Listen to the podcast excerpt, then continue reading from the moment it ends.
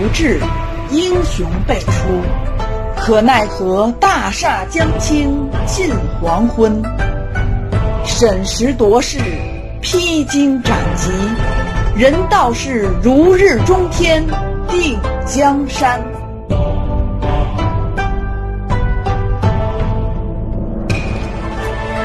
感悟风云变幻与王朝兴替，尽在明末清初那些事儿。本系列改编自图书《清朝开国六十年》，并由作者王汉卫授权播出。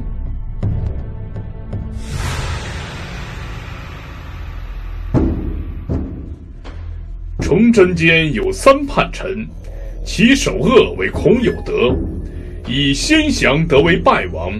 国变后道经屈服，欲入谒先圣庙陵。孔氏宗人何门服纳，且斥其冒称圣意。大凌河城被皇太极围困，突围不成，救援失败。朝廷急令登莱巡抚孙元化派兵奔赴辽东前线。接到命令。孙巡抚不敢怠慢，马上部署。领兵的是他手下两员参将孔有德和耿仲明。孙元化很积极，作为明末著名科学家徐光启的学生，他非常善于火器，与葡萄牙人合作新式大炮，装备新式武器，训练了一批新军。正好借此向朝廷展示成果，以获得更大的支持。但孔有德和耿仲明并不这么想，他俩原为毛文龙手下，毛总兵被斩，东江群龙无首，袁都师在，谁也不敢造次。刘兴作、陈继胜等人整顿军务，也算太平。但袁都师被抓，刘兴作战死，东江就开始乱了，派系斗争你死我活，血流成河。孔耿二人觉得争不过他们，保命要紧，就率部走投山东，登来巡抚孙元化的麾下。孙元化正是用人之际，一看来了好几千人。又都是辽人，辽人素有彪悍之名，就留下作为班底训练自己的新军。但时间一长，暴露出很大问题。这些人军纪败坏，吃喝嫖赌无所不能，把毛文龙部下匪军习气传承的丝毫不差。而孙巡抚面对问题却视而不见，没有解决，终于在这次军事行动中酿出了滔天的大祸呀！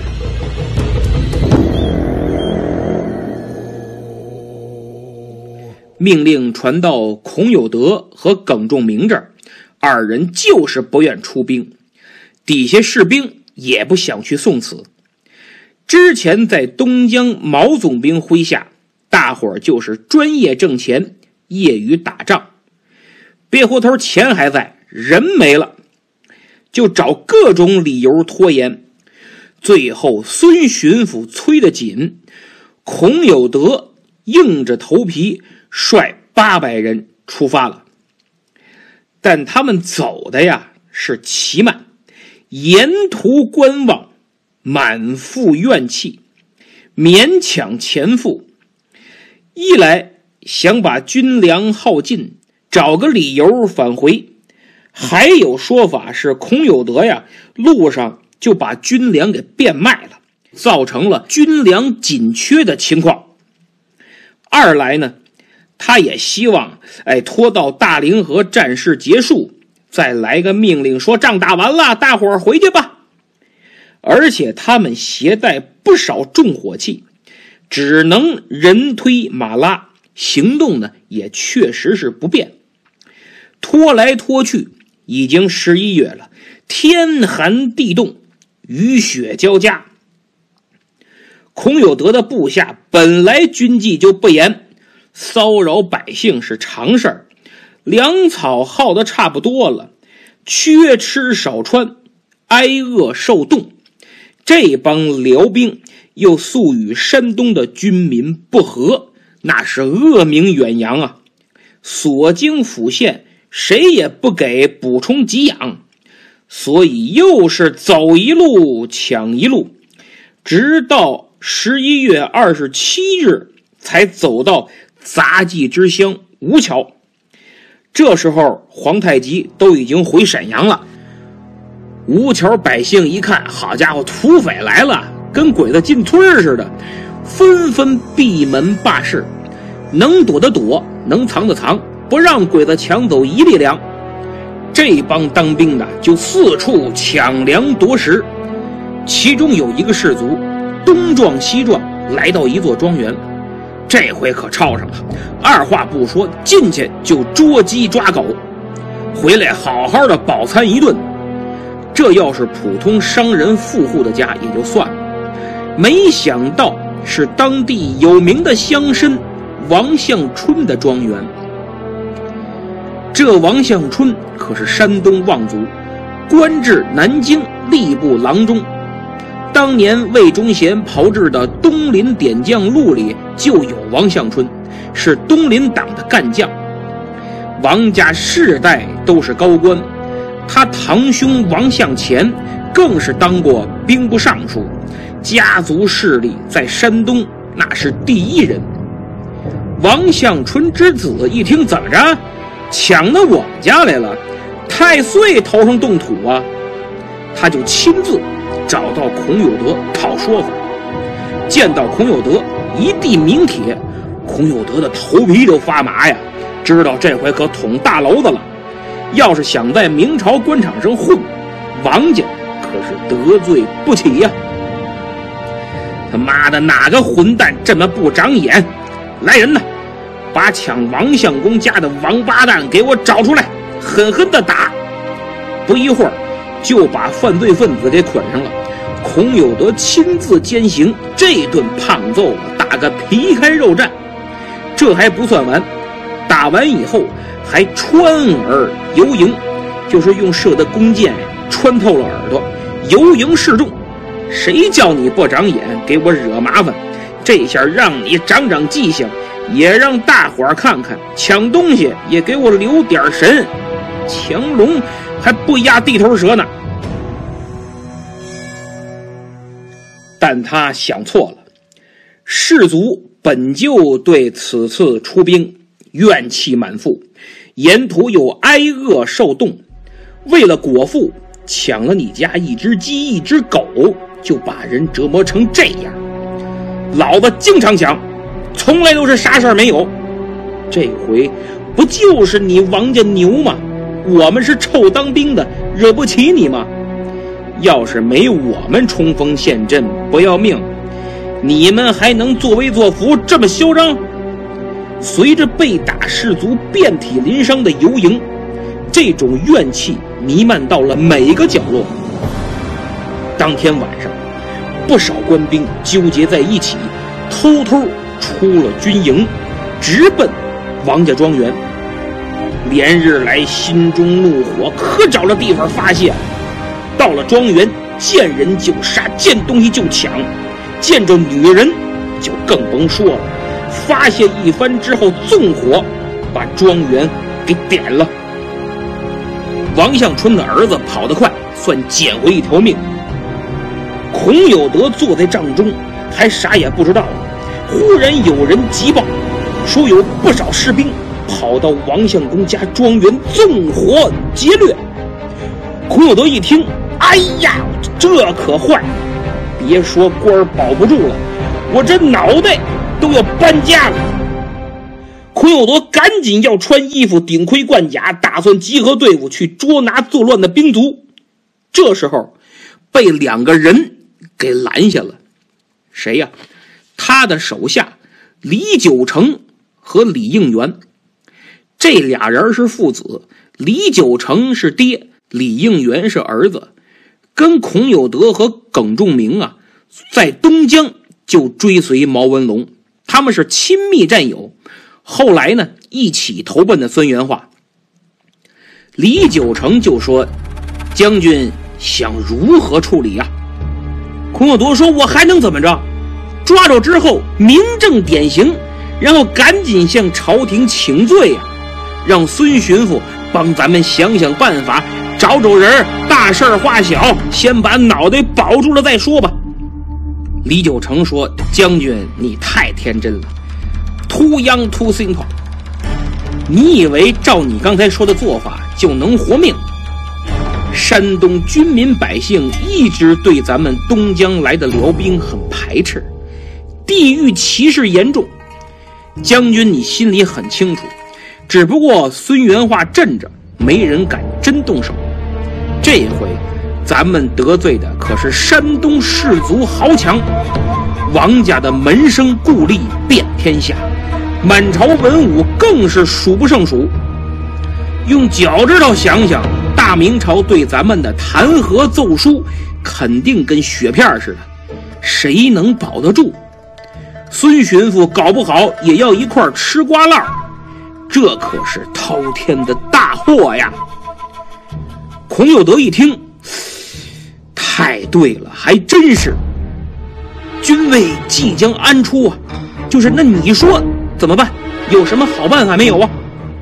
李九成说：“嘿嘿。”干脆反了得了，不反的话，朝廷问罪肯定是一死。如果你我带着兄弟们反了，不仅不见得死，届时振臂一呼，登来辽兵有四万之众，一定纷纷响应，再派人联络东江旧人起兵配合，而且凭借葡萄牙人给咱们研制的新火炮。占领山东是有希望的，以此割据。义父毛帅当年没实现这一战略就被冤杀，今日你我若成，也能告慰义父在天之灵啊！孔有德惊呆了，他虽然放荡不羁、匪气十足，但谋反他还真不敢，没那魄力。他看看李九成。我说李九成啊，你是不是早有反意呀？计划这么周详，我早怎么没看出你的反贼面目来？看在多年战友的情分上，今日就当你没说。再有悖逆之言，定斩不饶。说完，孔有德点人马就去抓作乱的士兵了。李九成和儿子李应元一合计，嘿，这姓孔的在我们父子俩面前还装忠臣呢，真是笑掉大牙呀！看来不给你点颜色看看是不行了。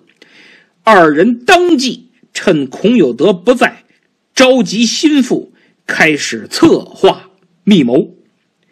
这李九成为什么一定要造反呢？就在几个月前。孙元化派李九成携巨款去西北边塞买马，可没想到李九成毒瘾发作，拿着这了些银子去赌了个精光，往回走也没敢直接回去找孙巡抚复命，连个马毛也没买回来，肯定死罪。听说孔有德在吴桥，就赶紧找哥们商量一下，出出主意。这不正赶上这么一档子事儿吗？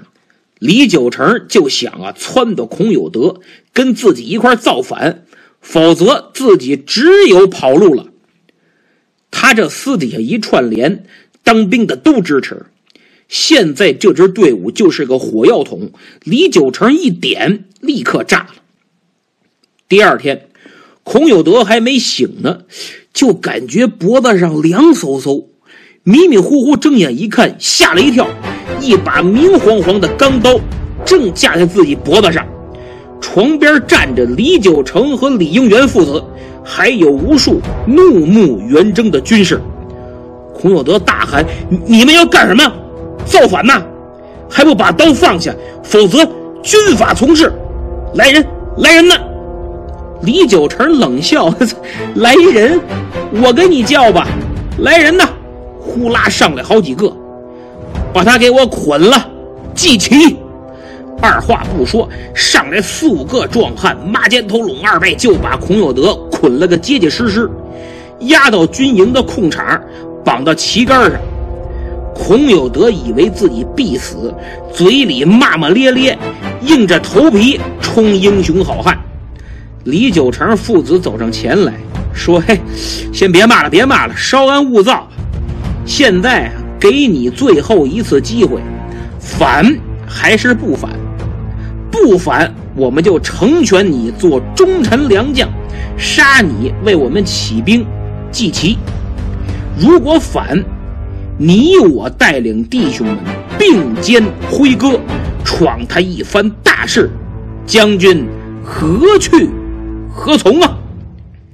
孔有德低头看看李九成手里的尖刀，嘿，他是真不想死呀。他也不是不想造反，是不敢。事到如今，为了活命，也只能如此了。孔有德一咬牙，一跺脚：“行吧，我就带兄弟们反了。”此言一出，军营响起一阵呼声，一场席卷大半个山东、历时两年多、加速明朝灭亡的兵变，就此。拉开帷幕。崇祯四年（公元一六三一年的闰十一月二十八日），孔有德、李九成率部在吴桥叛乱。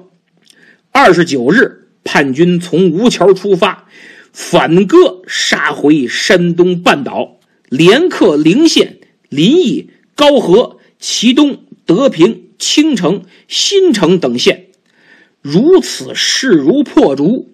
一个是这支军队携带着新型火器，战斗力很强；再一个就是孙元化对兵变的误判、形势的低估。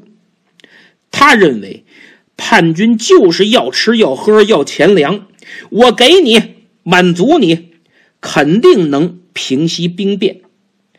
皮岛就是个例子。作为登莱巡抚，东江也归他管。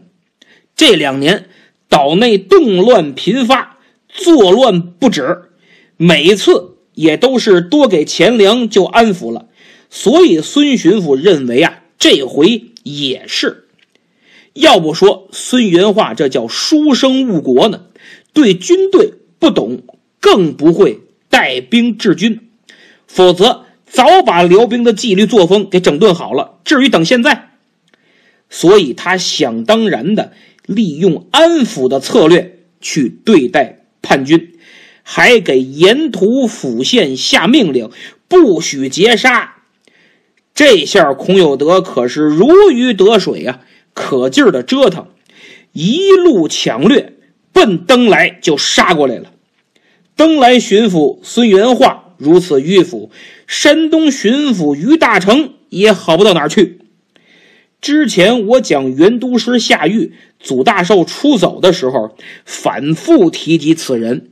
他现在啊是山东巡抚，因为当时为了便于从海上配合关外对付后金，在熊廷弼三方布置策的建议下，明朝在山东又增设。登莱巡抚下辖登莱二州和东江诸岛，山东其他州府归山东巡抚管。于大成接到奏报说军队叛乱，于巡抚根本不信呢。这点跟孙元化开始的时候是一样的。孙元化也不信，说可能是外来的逃兵打着登莱军队的旗号作乱。等于大成真意识到严重性了，已经晚了，叛军已经成气候了。于巡抚还调集人马平叛呢，可他辖区承平日久，武备废弛，军队将无斗志，根本不是登莱兵的对手，一触即溃。于大成一看，这山东兵不中用啊，于是和孙元化一样。力主招抚，哎，打不过就不打了，还是安抚安抚吧。孔有德、李九成啊也很贼，一到州府就说自己已经接受招抚了啊，不作乱了。当地官员百姓信以为真，又有巡抚下令不得劫机，结果毫无防备，烧杀掠抢，损失惨重。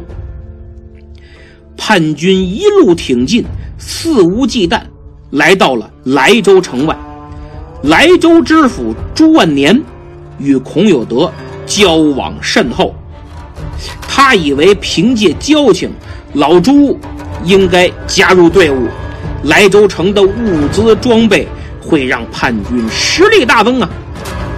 但没想到朱知府在大是大非面前展现了过硬的政治素质，紧闭城门，严阵以待。孔有德一看，那我就还骗吧，仍然使出诈降那套，想骗开城门，占领莱州。但朱万年太了解孔有德了，你别跟我来这套里根楞，要打就打，不打就滚。孔有德也非常有种，滚，滚就滚，待叛军绕城而过，继续向登州进发。因为这时候孔有德和李九成率领的叛军呢人数不多，如果强攻莱州，损失太大，应该先把登州拿下，捉住登莱巡抚孙元化，这叫斩首行动。然后登州城的武器和给养，加上城中几万辽军，以此为根据地，割据一方，指日可待。更让孔有德和李九成高兴的消息来了：毛文龙的部将东江镇与孔有德交好的旅顺副将陈有石和广鹿岛副将毛成禄也起兵响应，麾下七八千人，等于半个东江镇也反了。说到这儿，咱们得简单介绍一下东江镇的情况了。要不太乱，兵变的将领啊都是东江的。那这东江怎么了？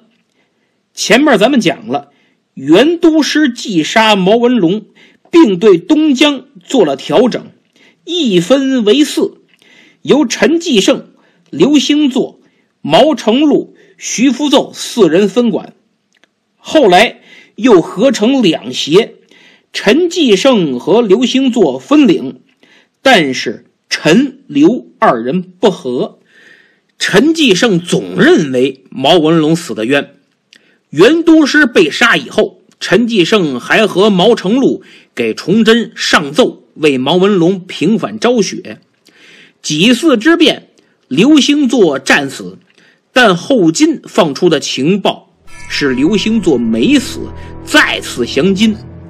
这则消息在皮岛流传。而且还说，刘兴作在皮岛的弟弟刘兴志是后金的内应间谍。陈继胜呢，就任其传播，没有正本清源。刘兴志当时是都司之职，老觉得陈继胜此举啊，心怀叵测，是要找机会杀他。而且自己哥哥明明是战死的，却没有抚恤。心中又强烈不满，认为是陈继胜搞的鬼。他天天担惊受怕，那真没法过了，这日子都要崩溃了。刘兴志琢磨着，等死还不如你死，干脆我先下手吧。崇祯三年四月十二，刘兴志在皮岛祭奠哥哥刘兴作，陈继胜必须来呀。来了就被埋伏的刀斧手拿下，脑袋就搬家了，一百多亲兵卫队也全部杀死，这下就乱了。皮岛开始互杀互砍，但有一个人幸免于难，就是沈世奎。这位当时是参将，是毛文龙和陈继胜的岳父，因为他有个女儿，特别漂亮。毛文龙收为妾室，毛总兵一死，陈继胜又把他也纳为妾室。除了有个好女儿，沈世奎呀是商人出身，苏杭商贾往来东江做生意，都是沈世奎出面。有个好女儿，自己又能挣钱，毛文龙是特别看重，都叫他沈太爷。这回刘兴志作乱。沈世奎赶紧又把女儿给了刘兴志，说：“哎呀，你别看她侍奉了两任丈夫了，但是我女儿她活好啊，会冰会火，会做了会果。这样，沈世奎不仅幸免于难，刘兴志也一口一个沈太爷叫了。但沈世奎深知刘兴志妈不是好东西，一定要除掉他，否则后患无穷。果然。”刘兴志想独占东江，各岛军民能招抚的招抚，不能招抚的干掉。明朝这边呢，一面让登州严防戒备，觉华岛也调兵遣将，积极备战；一面派周文玉与刘兴志谈判安抚。刘兴志见明朝啊软硬兼施，也就见好就收了。但是他私下。与皇太极通信结盟，皇太极当然想收复东江。刘兴志脚踩两只船，让东江各将十分不服。崇祯四年三月，就在上次杀了陈继胜一年以后，皮岛又乱了。啥原因？明朝、后金、朝鲜各有各的说法，反正是刘兴志死了。就是这次兵变，孔有德和耿仲明吓坏了。好家伙，这太狠了！这啊，这地方太危险了，咱哥俩不适于在这儿混，走吧。那就，当年孔有德、耿仲明、尚可喜三人关系最好，都是山东矿工出身，后来投奔的毛文龙，外号叫山东三矿图。俩人要走，本来想问问尚可喜一块走。但尚可喜没在，他们俩又怕夜长梦多，就带着部下投了孙元化。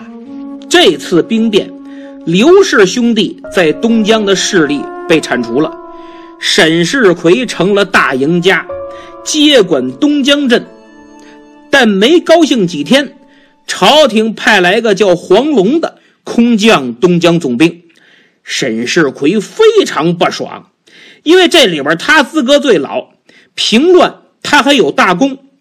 就在杀刘兴志的时候，后金还趁火打劫，偷袭东江皮岛，也是沈世奎指挥得当，大败之，赢得皮岛海战的胜利。东江总兵应该是我沈太爷的。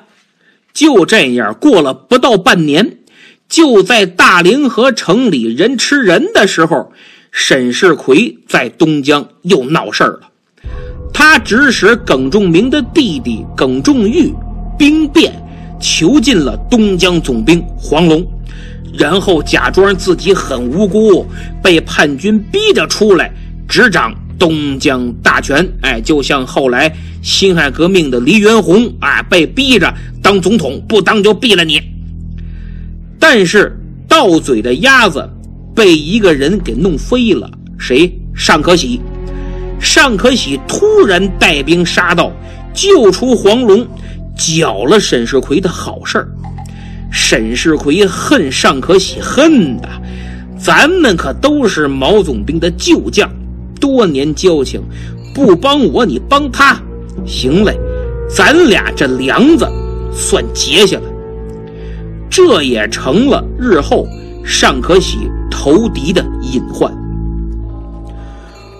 黄龙黄总兵重掌东江，他明白自己呀根基浅，不服众。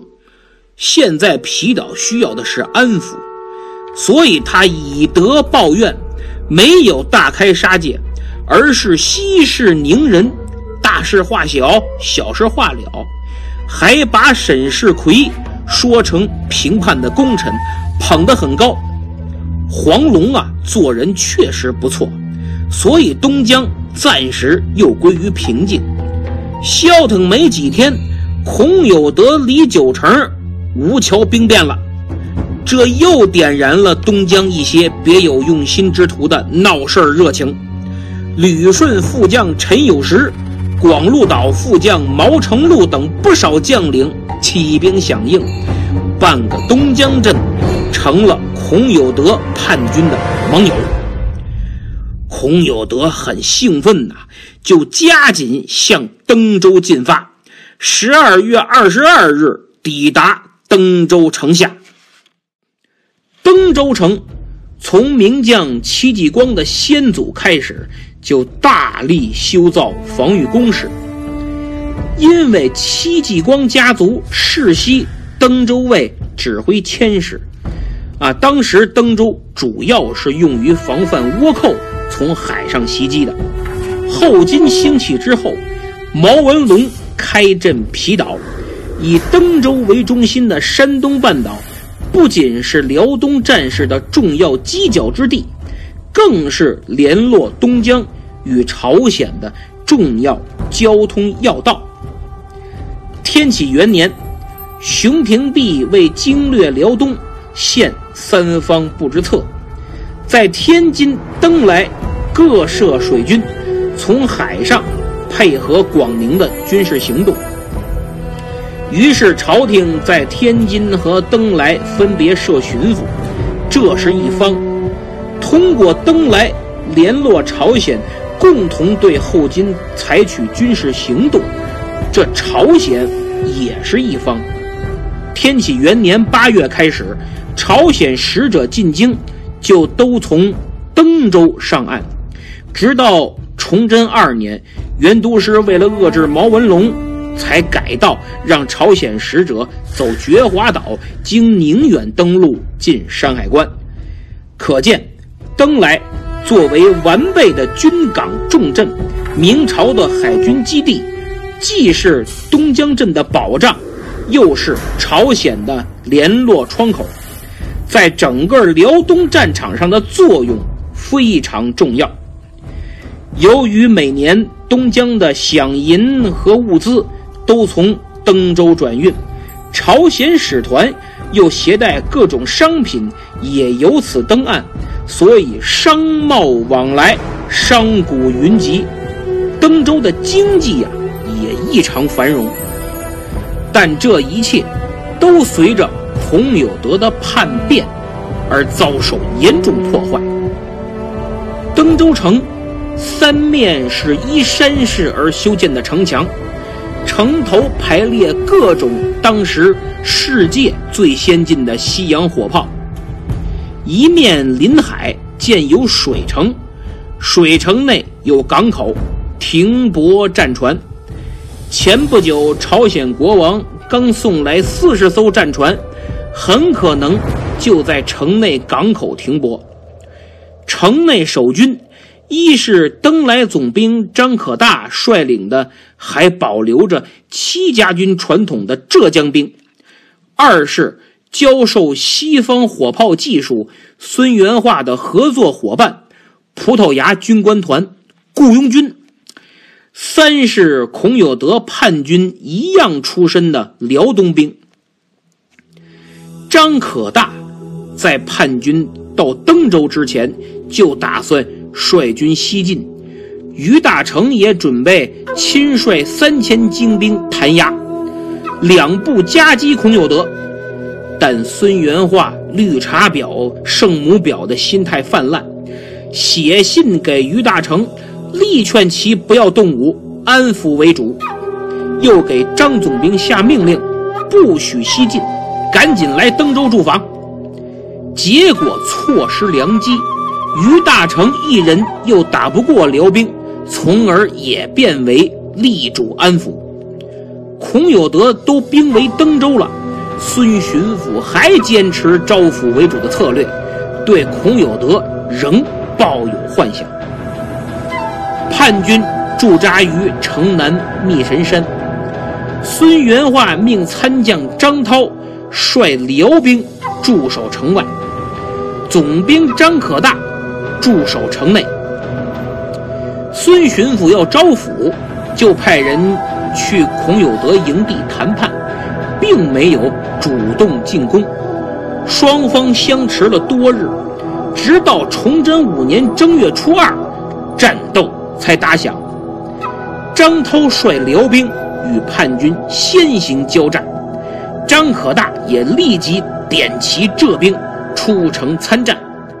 两军夹攻，孔有德渐现颓势，而且浙兵作战英勇，张可大又有很高的军事理论水平，实战经验也很丰富，颇有儒将之风，是个不可多得的军事人才。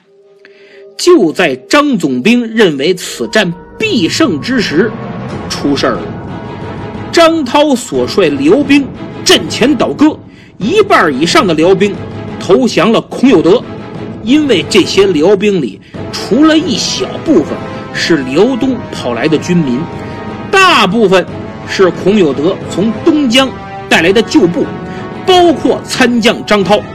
他们都对山东地方士绅和百姓充满了怨气，不满已久。也不知道是张涛私下跟孔有德和李九成通信了，还是临时决定，开打不久就半数手下与叛军合兵一处，包围了张可大的浙兵。我觉得应该是早有预谋。因为凭叛军的实力，绝对打不过张可大所部，而孙元化又不主动出击，以招抚为主，孔有德又不敢攻击固若金汤的登州，张涛呢率辽军驻扎城外，跟叛军通信呢就很方便，所以肯定是二人早有预谋。张涛率先与孔有德交战，把张可大引过来参战，再倒戈包围浙兵，一举歼灭。只要张可大一完蛋，登州等于就丢了。张可大拼了命才杀出重围，自己的浙兵跑回来的寥寥无几呀，这个痛心呐！张涛投敌了，登州城。一下陷入无兵无将的境地，孙元化突然想起一个人来，谁？耿仲明。哎，对呀，耿仲明哪儿去了？半天没说他了。本来这次孙元化打算让孔有德和耿仲明一同率兵救援大凌河，但就在大凌河城人吃人的时候，刚才咱们也讲了，东江又闹兵变了。耿仲明的弟弟耿仲玉把东江总兵黄龙给囚禁了。消息传来，耿仲明就被关起来了，隔离审查。等查清楚你和你弟弟干的事儿没关系，就放了你。可现在正是用人之际呀！孙元化也是有病乱投医，赶快把耿仲明给放出来了，让他戴罪立功。孙巡抚这个决定非常之错误，而且他马上就要做另一个错误的决定。第二天正月初三，阵前倒戈的张涛所部辽兵有大约二百人又跑回来了，在登州城外请求进城。孙元化一听很高兴，他天真的认为这些人。是一时冲动犯的错误，哎，我们应该宽容对待。何况他们是我一手训练出来的，我给他们吃穿用，给他们发饷，一起共事，这么久了，真的非常有感情，都是我的亲密战友啊。而且只要我宽宏大量，尽纳叛兵。孔有德等人就会打消疑虑，认为我诚心招抚，他们归降就指日可待呀。张可大等人都气乐了。哎呀，我的巡抚大人呐，您太幼稚了！现在的局势那是绝对有利于叛军呐，他们怎么会投降呢？叛军这一路净玩诈降了，百事不爽，如今想拿下登州。难保不是故伎重演，万万不可放他们进城啊！哎呀，好了，不要说了嘛！你看城外士卒都哭了，多伤心呐！孙元化一看城外归来的降卒啊，又认错又磕头，一把鼻涕一把泪，哭得特伤心，认错态度奇好。孙元化这绿茶婊、圣母婊各种婊，心态又泛滥了，力排众议，让这些叛兵进了城。那么这个孙元化呀，当时已经五十岁了，他呢？对物理和科学研究甚深，主攻西洋火器，师从明末著名科学家徐光启，还是个天主教徒。他写了大量火器方面的文章。此外，孙巡抚是文理都通，国学类文章著作有，西洋几何学文章著作也有。他还会说洋文。与葡萄牙人关系很好，学习了大量当时世界最先进的火器技术，真是不可多得的大才通才，而且是明末战乱最需要的人才。但是他有一千个好，有一万个好，有一个足以要命的弱点，就是不会治军，不会带兵。用书生之气，想当然去处理军队问题，结果酿成大错，祸国殃民，给大明朝带来的打击直接加速了灭亡。就凭这一点，即使是大才奇才，也死不足惜呀。所以人一定要用对地方。俗话说。男怕入错行，女怕嫁错郎。孙巡抚虽不见得入错行，但他肯定不适合登来巡抚的位置，而且他很快就要为自己的错付出惨重的代价。被放进城的降卒果然肩负着特殊使命，策反耿仲明。耿仲明很干脆，当即决定与老哥们孔有德共谋大事。耿仲明找到了一起从东江过来的都司陈光福，二人一拍即合，决定今夜就动手。正月初三这天的深夜，耿仲明、陈光福等人集合了城内的辽东兵，突然发动叛乱。大部分人在耿仲明的带领下攻击城墙上的守军，其他人马分工不同，有的去占领火药库，有的捉拿巡抚孙元化，有的去逮捕总兵张可大等等。很快，城墙就被占领。耿仲明举火为号，打开城门。孔有德早准备好了，一看信号，立刻带兵从东门就进了登州城。